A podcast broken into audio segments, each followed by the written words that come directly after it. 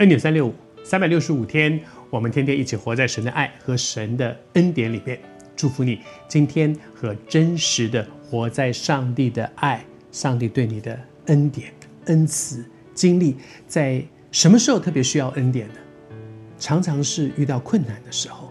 所以，真的在我的生命当中，常常觉得每一个困境都是一个机会，让我经历神的恩典。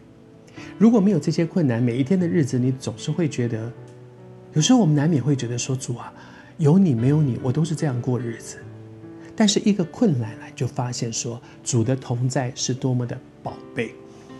在这段时间，我们分享到耶稣对那个少年官，他渴望一件事，得着永生。但是他说：“怎么样可以？我可以做什么？”但是当耶稣回答他的时候，让他非常忧愁。耶稣说：“你去变卖你所有的，然后来跟从我。”关键还不是变卖所有的，关键是那个变卖所有只是放下。你放下这些东西，你抓得很紧，你很在乎的东西，你放下，然后来跟从我。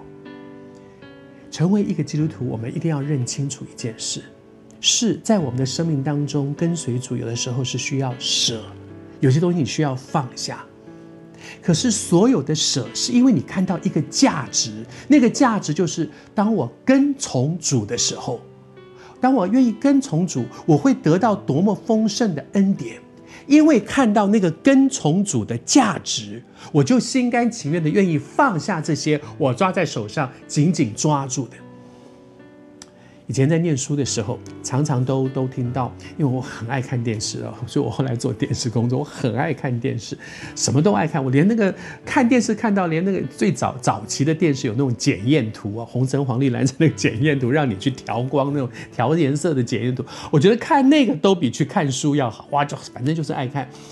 但是我妈妈常跟我讲说，傻孩子，你现在认真，你少看一点电视，然后你考上大学。